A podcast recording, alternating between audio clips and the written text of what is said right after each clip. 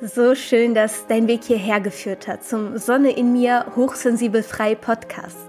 Dem Podcast, in dem es um deine Hochsensibilität und deinen Weg von der fremdbestimmten Dauerüberforderung zu einem selbstbestimmten und erfüllten Leben als feinfühlige Seele gehen soll. Mein Name ist Jessica Stellwag, du kennst mich vielleicht unter dem Namen Sonne in mir und ich helfe hochsensiblen Menschen dabei, ihren Seelenweg, ihre Bestimmung, Erfüllung und ihre innere Sonne zu finden und zu leben. Schön, dass du hier bist. Wie befreie ich mich als HSP, also Highly Sensitive Person, aus toxischen oder sogar narzisstischen Beziehungen? Darum soll es heute gehen. Hochsensible Menschen sind nämlich bekannt dafür, besonders einfühlsam, mitfühlend und empathisch zu sein. Das ist kein Geheimnis und man könnte meinen, dass Gleiches immer Gleiches anzieht diese Menschen also auch nur Beziehungen oder Verbindungen mit Menschen eingehen, die ebenso einfühlsam und empathisch sind wie sie und daraus nur ein harmonisches Zusammensein und liebevolle Freundschaften und Beziehungen herausgehen. Doch leider kann man gerade bei besonders empathischen Hochsensiblen das Phänomen beobachten, dass sie mit Menschen eine Beziehung eingehen, die narzisstische Züge aufzeigen und so schnell auch toxische Beziehungsmuster entstehen können bis hin zu einem narzisstischen Missbrauch, mit dessen Folgen Hochsensible auch noch lange, lange danach zu kämpfen haben. Genau über dieses Muster sprechen wir heute und darüber, woran wir erkennen, dass unser Gegenüber narzisstische Züge zeigt, wieso gerade empathische Menschen in toxischen Beziehungsmustern landen und vor allem, wie sie es aus dieser destruktiven Abwärtsspirale wieder herausschaffen. Auch hochsensibel zu sein kann verschiedene Ausprägungen mit sich bringen. So gibt es zum Beispiel die hochsensiblen Menschen, die ebenso zu den sogenannten Empathen gehören. Diese Menschen sind besonders anfällig für Fremdenergien, Emotionen und sogar körperliche Schmerzen ihres Umfeldes und absorbieren diese besonders stark. Sprich, sie fühlen die Emotionen und ja sogar körperliche Schmerzen anderer, als wären es ihre eigenen. All dies projizieren sie nämlich unbewusst auf ihre eigene Gefühlswelt und auch ihren Körper. Empathen können jedoch auch eine heilende Wirkung haben, da sie durch die Energieaufnahme ihre Mitmenschen von ihren negativen Gefühlen tatsächlich auch entlasten können. Weshalb diese sich nach einem Treffen dann auch besser fühlen.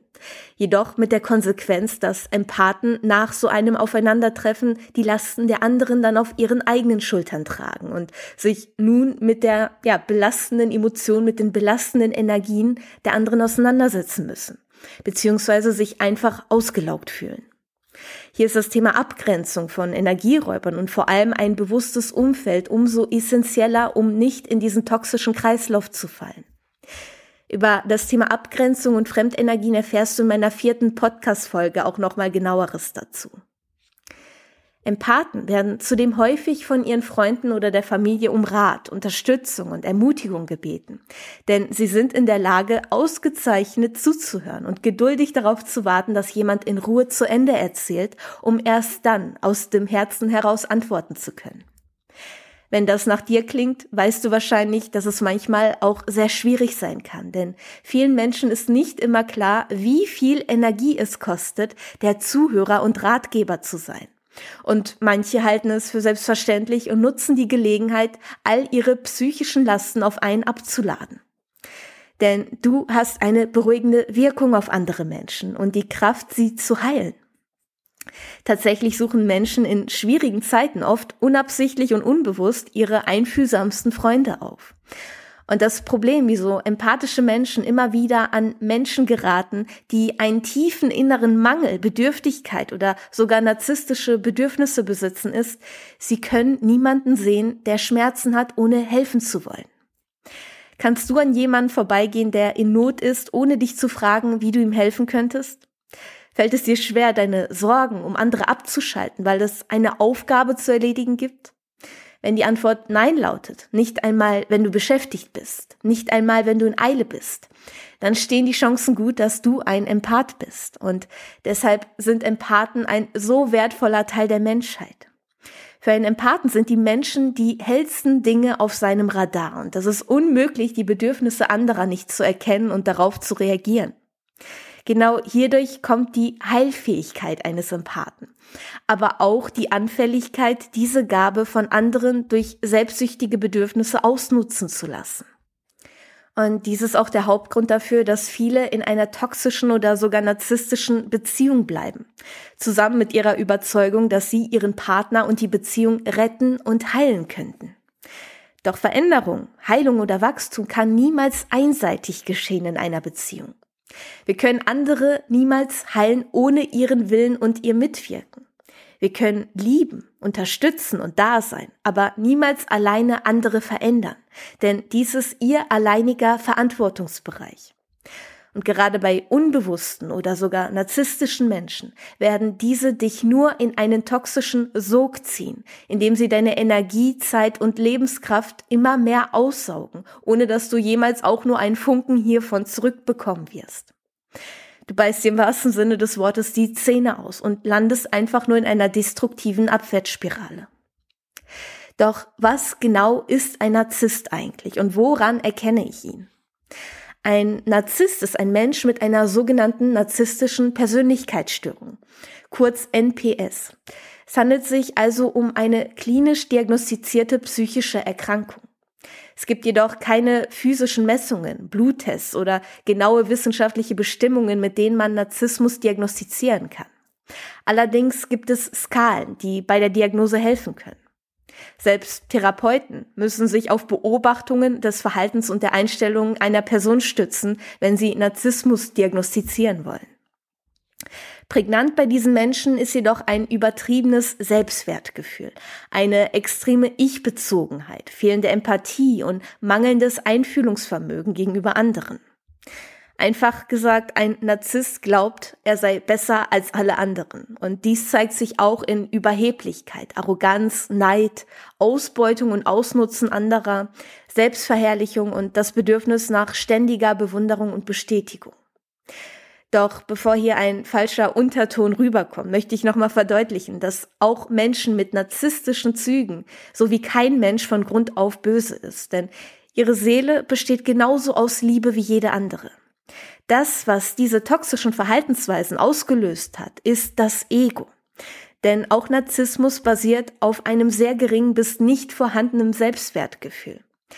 Dieser überhebliche Selbstwert, der von ihnen rüberkommt, ist nur Schein ist nur eine Maske. Narzissmus ist also im Endeffekt auch nur eine Art Schutzmechanismus, der den eigenen wahren Selbstwert schützen soll. Auch wenn diese Form eine sehr manipulative und destruktive ist, welche auch anderen Menschen schadet, möchte ich das nochmal zum Ausdruck bringen, denn es geht nicht darum, diese Menschen zu verurteilen und zu peinigen, sondern ein Bewusstsein für dieses Verhalten zu erlangen, um uns davor schützen zu können. Laut Eleanor Greenberg, ein Forscher und Therapeut, der sich auf Narzissmus spezialisiert hat, kann ein Narzisst verstehen, dass er jemanden Schmerzen bereitet, aber er hat weniger Motivation, sich darum zu kümmern, weil er selbst nichts Negatives dabei empfindet. Also ganz klar der Aspekt der fehlenden Empathie. Doch dies kann im Spektrum auch unterschiedlich hoch oder niedrig ausfallen. Und es handelt sich auch nur in seltenen Fällen um eine wirklich diagnostizierte narzisstische Persönlichkeitsstörung, denn diese betreffen nur wenige einstellige Prozent der Bevölkerung. Jedoch kann auch eine narzisstische Ausprägung ebenso zu toxischen Beziehungsmustern führen. Am schwerwiegendsten Ende der Skala sind Menschen mit einer narzisstischen Persönlichkeitsstörung nicht in der Lage, wirklich Liebe zu empfinden. Aber für diejenigen, die irgendwo weiter unten in der Skala liegen, bin ich fest davon überzeugt, dass sie es können. Also auch hier ist die Ausprägung ganz unterschiedlich.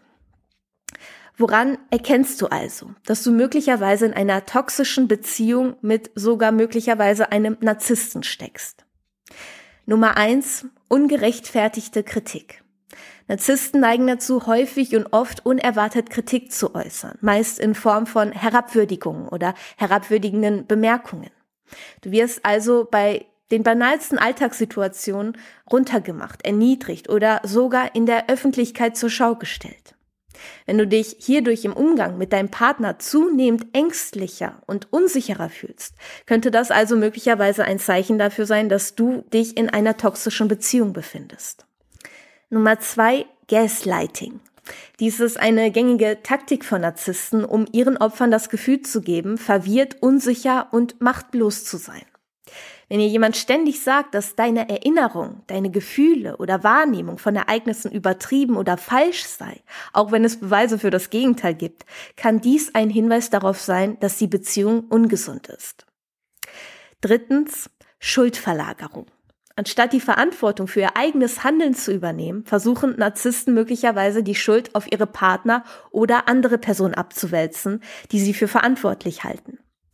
Es ist wichtig zu erkennen, ob sich dieses Verhalten zu einem dauerhaften Muster entwickelt, denn Narzissten würden die Schuld oder Verantwortung für Fehler und Probleme niemals bei sich, sondern immer nur bei anderen suchen. Nummer vier, Verhalten kontrollieren. Narzissten sind dafür bekannt, dass sie versuchen, Aspekte sowohl ihres eigenen Lebens als auch des ihres Partners zu kontrollieren. Wenn du das Gefühl hast, dass deine Meinung oder deine Wünsche nicht berücksichtigt werden oder dass du nicht in der Lage bist, Entscheidungen zu treffen, ohne dass dies negative Auswirkungen in deiner Beziehung hat, kann dies ebenfalls ein Zeichen für eine kontrollierende Beziehungsdynamik sein. Fünftens, unangemessene Forderungen. Narzissten neigen dazu, von ihrem Partner vollkommene Perfektion zu erwarten, welche realistisch betrachtet jedoch niemals zu erreichen ist. Wenn dein Gegenüber also ständig überhebliche Forderungen und Erwartungen an dich stellt und auch eine sofortige Erfüllung erwartet, könnte auch dies darauf hindeuten, dass dein Partner narzisstische Züge besitzt oder die Beziehung ungesund ist. Sechstens, emotionale Manipulation. Narzissten neigen dazu, emotionale Bitten oder Schuldgefühle zu nutzen, um von anderen zu bekommen, was sie wollen. Und das kann schnell zu einer toxischen Umgebung in jeder Beziehungsdynamik führen, wenn es nicht sofort angegangen wird. Sie wissen also ganz genau, wie sie dich emotional in Schuldgefühle und Mitleid einwickeln, damit du ihren Bedürfnissen nachgehst. Zudem wissen sie ganz genau, was sie tun und sagen müssen, damit du abhängig von ihnen wirst, damit du das Gefühl hast, ich kann nicht ohne diesen Menschen. So schaffen sie emotionale, psychische oder sogar finanzielle Abhängigkeit von ihnen und nehmen dir manchmal, ohne dass du es merkst, Stück für Stück deine Selbstständigkeit und deine Unabhängigkeit von dir. Nachdem du also möglicherweise erkannt hast, dass du mit einem narzisstischen Menschen in einer Beziehung steckst, wie damit umgehen, beziehungsweise wie schaffe ich es aus toxischen Beziehungsmustern wieder heraus? Eine narzisstische Beziehung zu verlassen, ist nämlich alles andere als einfach und kann gerade für Hochsensible zu Beginn sehr, sehr viel Schmerz, Verlorenheit und inneren Kampf bedeuten. Narzissten beuten Menschen nämlich nicht nur emotional, sondern oft auch finanziell und psychologisch aus. Sie tun also alles, um die Kontrolle ihres Gegenübers zu entreißen, ihnen ihre Unabhängigkeit abzusprechen und sie somit von sich abhängig und gefügig zu machen. Denn diese Menschen brauchen andere, um durch Manipulation immer wieder Bestätigung und Anerkennung zu erlangen und ihren augenscheinlichen Selbstwert aufrechtzuerhalten, der eigentlich gar keiner ist. Und dabei sind sie, wie gesagt, sehr einfallsreich. Das heißt, sie schaffen Umstände, finanzielle Abhängigkeiten, aber vor allem auch psychologische Tricks, um dir das Gefühl zu vermitteln, du wärest ohne sie aufgeschmissen. Dies geschieht auch durch sogenanntes Love Bombing, sprich geplantes Überschütten von liebevollen Worten, Gesten oder Geschenken, jedoch mit der Absicht, dich hierdurch an sie zu binden. Eine Art Köder sozusagen, um dich bei ihnen zu behalten oder dir später Schuldgefühle einreden zu können. Wie schaffe ich es also aus diesen toxischen Beziehungsmustern wieder heraus? Punkt eins ist zunächst, dass du dir bewusst darüber bist, dass du diesen Menschen oder eine toxische Beziehung nie, nie, nie, niemals retten oder heilen kannst. Nicht solange du alleine mit diesem Wunsch da stehst. Psychologisch betrachtet ist ein Narzisst nämlich nicht in der Lage, sich zu ändern, es sei denn, er unterziehe sich einer intensiven Therapie. Was er aufgrund seines Zustandes jedoch nicht für nötig hält, weil dies eine Art Schuldeingeständnis wäre, wozu diese Menschen eben nicht in der Lage sind. Ob dein Partner die Fähigkeit zur Veränderung besitzt, kannst du jedoch auch testen mit einer sogenannten Empathieaufforderung. Hierbei geht es darum, die Wichtigkeit eurer Beziehung zum Ausdruck zu bringen und deine eigenen wahren Gefühle hierzu zu offenbaren. Du sprichst also offen und ehrlich deine Gedanken und Gefühle zu eurer Situation heraus. Auch wenn es in einer toxischen Beziehung schwierig sein wird. Bleibe dabei dennoch respektvoll, ruhig und nicht schuldzuweisend und versuche lediglich deine Gefühls- und Gedankenwelt zu teilen. So neutral wie möglich und das Wort ich häufiger als du zu nutzen, da sonst dein Gegenüber instinktiv in eine Verteidigungsposition gehen wird. Schaffe also bewusst eine Situation, in der die Empathie deines Partners gefordert wird und dein Wunsch nach Veränderung deutlich wird. Durch diese Gegenüberstellung kann eine narzisstische Person sich schnell angegriffen oder kritisiert fühlen, in die Defensive gehen, das Gespräch abbrechen oder dir die Schuld geben, was dann, wenn es sich an Hochsensible richtet, allzu oft ja, in Kommentaren endet wie du bist einfach zu empfindlich. Wenn sich dieses Verhalten zeigt, ist die Motivation oder Fähigkeit zur Veränderung nahezu null. Erfolgreiche Antworten können andererseits das Teilen von Bestätigung, das Bitten um klärende oder mehr Information oder sogar eine Entschuldigung sein. Ein aufrichtiges Interesse und eine Anteilnahme und ein ehrliches Zuhören. Zeigt dein Gegenüber also eine bejahende, verständnisvolle Reaktion, ist auch eine Veränderung möglich. Diese Empathieaufforderung kann auch durch das Teilen von zum Beispiel Artikeln oder Inhalten zum Thema Narzissmus, Beziehung oder paartherapeutischen Dingen geschehen. Und ist dein Partner dabei in der Lage, zum Beispiel zuzugeben, dass die Beschreibungen des Verhaltens, Erklärungen und Beispiele für Dinge, die er oder sie tat oder fühlte, sie bewegen, nachdenklich machen, und zwar aufrichtig, besteht zumindest Hoffnung darin, dass es eine Art Konsequenz daraus geben kann. Doch auch hier Achtung, dass es sich nicht nur um ein gespieltes Verständnis handelt, das dich nur weiter in den Fängen dieser Beziehung behalten soll. Doch was du als hochsensible Person hier bei anderen weit voraus hast, ist deine Intuition. Punkt Nummer zwei. Zumindest dann, wenn du sie auch wirklich nutzt und aufhörst, dein Verstand, dein Bauchgefühl immer wieder vorzuziehen. Denn dein Verstand, genau dies ist auch der Ort der Manipulation. Jemand ist in der Lage, deinen Verstand zu manipulieren, jedoch niemals deine Intuition. Denn sie sagt dir direkt, ob es dein Gegenüber gerade ehrlich und aufrichtig meint oder sich aus Eigennützigkeit verstellt. Deine Intuition meldet sich in den ersten sieben Sekunden, bevor unser oft sabotierender Verstand sich meldet. Denn unsere Intuition hat im Prinzip schon alle Antworten, bevor unser Verstand auch nur eine Frage stellen kann.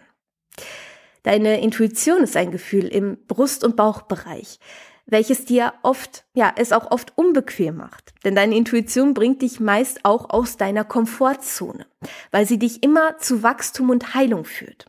Was auch der Unterschied zur Angst ist, da Intuition und Angst auch gerne mal verwechselt wird. Deine Angst würde es dir niemals unbequem machen, dich aus der Komfortzone bringen oder dich zu Wachstum anregen. Deine Intuition hingegen schon. Und das bedeutet oft auch Verstandsentscheidungen zu verwerfen, uns von Menschen zu trennen, die einen riesigen Teil unseres Lebens eingenommen haben, oder uns einzugestehen, dass es Zeit wird, loszulassen und weiterzuziehen, selbst wenn wir rational noch nicht wissen wie. Doch damit dieser Schritt für dich psychisch überhaupt möglich ist, ist es auch essentiell, dass du dir deine Unabhängigkeit zunächst zurückholst. Punkt Nummer drei. Man hat herausgefunden, dass durchschnittlich erst nach dem siebten Versuch eine toxische Beziehung wirklich verlassen werden konnte, weil eben genau diese Fänge der Abhängigkeit so stark gewoben werden.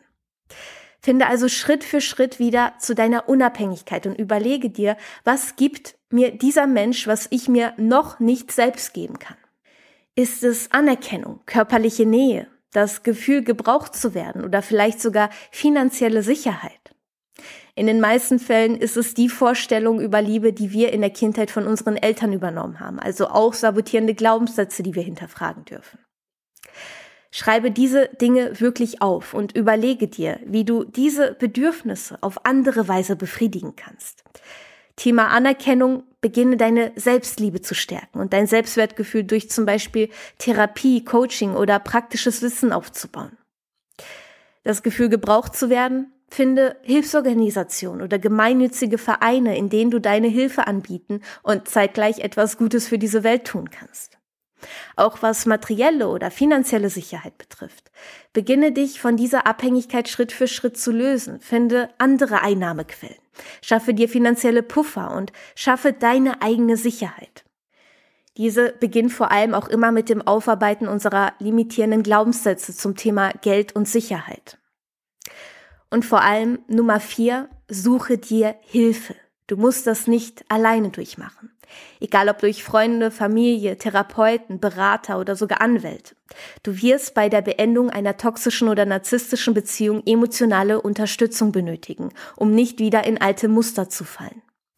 Stelle, wenn möglich, ein regelrechtes Team zusammen aus Menschen, die dich moralisch, seelisch oder praktisch unterstützen, damit dein Partner keine Chance hat, durch seine alten Maschen dich wieder einzufangen und du deine Grenzen einfach aufrechterhalten kannst. Und in diesem Zusammenhang, Punkt 5, beginne dich selbst wieder zu spüren und bewusst wahrzunehmen. Denn das Problem von einem Verhältnis zwischen empathischen Menschen und Narzissten ist, dass Empathen die Gefühle, Gedanken und Zustände ihres Partners als ihre eigene übernehmen, da die des Narzissten sehr laut und einnehmend sind. Das bedeutet, empathische Menschen verlieren häufig ihre eigene Stimme, werden quasi zum Echo des Narzissten und verlieren hierdurch immer mehr das Bewusstsein über sich, ihren Körper und ihre Innenwelt. Beginne also aktiv wieder den Zugang zu dir, deinem Körper und deiner Innenwelt zu finden. Zum Beispiel durch das Praktizieren regelmäßiger Meditation. Aber auch durch Körperarbeit, wie es zum Beispiel im Yoga oder Tanzen angewandt wird. Und verbringe vor allem mehr Zeit mit dir alleine. Lade dich selbst zu Dates ein, zum Essen, ins Kino oder mach mal einen Ausflug oder eine kleine Reise zu einem neuen Ort, nur mit dir alleine. Du wirst sehen, dass du dich selbst hierdurch nochmal auf ganz neue Weise kennenlernen wirst. Und vor allem Thema Abgrenzung. Wie bereits erwähnt, in meiner vierten Podcast-Folge erfährst du nochmal genau, wie du die Aufnahme von Fremdenergien vermeiden und eine wirklich gesunde Abgrenzung in deinem Leben integrieren kannst. Nummer fünf: Visualisiere und verinnerliche dein Leben nach dieser Beziehung. Denn wenn wir mit unseren Gedanken und Gefühlen immer noch im Schmerz des Vergangenen stecken, werden all unsere Energien sich auch immer wieder nur in diese Richtung ausrichten und somit auch im Außen in dieser Form manifestieren. Wir ziehen nämlich nicht das in unser Leben, was wir wollen, sondern was wir sind. Das, was wir jetzt gerade denken, fühlen und vor allem glauben, verdient zu haben. Beginne also dein Wunschleben zu visualisieren durch zum Beispiel ein Vision Board, in dem du durch Bilder, Zitate, Fotos oder Affirmationen, die dir ganz klar vor Augen führen, was du dir in deinem Leben wünschst. Wie du dich fühlen willst, was du ausleben willst, welche Träume du dir erfüllen möchtest und hänge es am besten so auf, dass du es wirklich jeden Tag vor dir hast und siehst und fühle jedes Mal, wenn du dran vorbeigehst, auch immer wieder in dieses Leben hinein mit all deinen Sinn. Denn so manifestierst du dieses Lebensgefühl in dir, wodurch es sich langfristig dann auch im Außen manifestieren kann. Da du deine Energie in genau diese Richtung hiermit lenkst und durch das erzeugte Lebensgefühl genau diese Dinge auch in dein Leben ziehen wirst. Oder wie Sokrates auch passend sagte, das Geheimnis der Veränderung ist, alle Energie nicht auf die Bekämpfung des Alten zu legen, sondern auf den Aufbau des Neuen. Der sechste Punkt, um eine toxische Beziehung verlassen zu können. Finde ein Ventil für all den aufgestauten Schmerz, selbst wenn du den Schritt aus einer toxischen Beziehung bereits geschafft hast. Wirken die Wunden oft noch lange nach. Neben einer Aufarbeitung durch professionelle Hilfe kann dir auch ein kreatives Ventil dabei helfen, den Schmerz in Kunst umzuwandeln. Dieses kann bei jedem anders aussehen. Zeichnen, basteln, Musik machen, schreiben, handwerkeln, durch Fotografie oder Videografie oder auch durch Humor. Ganz egal, finde deinen persönlichen Kanal, durch den du den Schmerz fließen und in etwas Kunstvolles umwandeln kannst. Denn hierdurch nimmst du ihm den Druck und die Macht in dir. Je nach Ausmaß der toxischen Beziehung oder des narzisstischen Missbrauches kann es Jahre dauern, bis man sich hiervon wirklich erholt hat. Doch eines sollte dir in jedem Fall immer bewusst sein. Du bist nicht daran schuld. Du bist nicht daran schuld. Und auch wenn es gerade bei so schmerzvollen Erfahrungen vielleicht fast höhnisch klingen mag. Alles geschieht aus einem bestimmten Grund. Jede Erfahrung trägt eine Lektion für uns in sich, die uns hilft, etwas in uns zu erkennen, etwas loszulassen, was nicht zu uns gehört und einen Schritt näher zu unserem Weg zu finden. Wenn wir diese Lektion nicht annehmen wollen, wird sie uns immer und immer wieder vorgesetzt vom Leben. Und dann wird auf der Schmerzskala oft noch ja Eingang zugelegt, damit wir es endlich verstehen.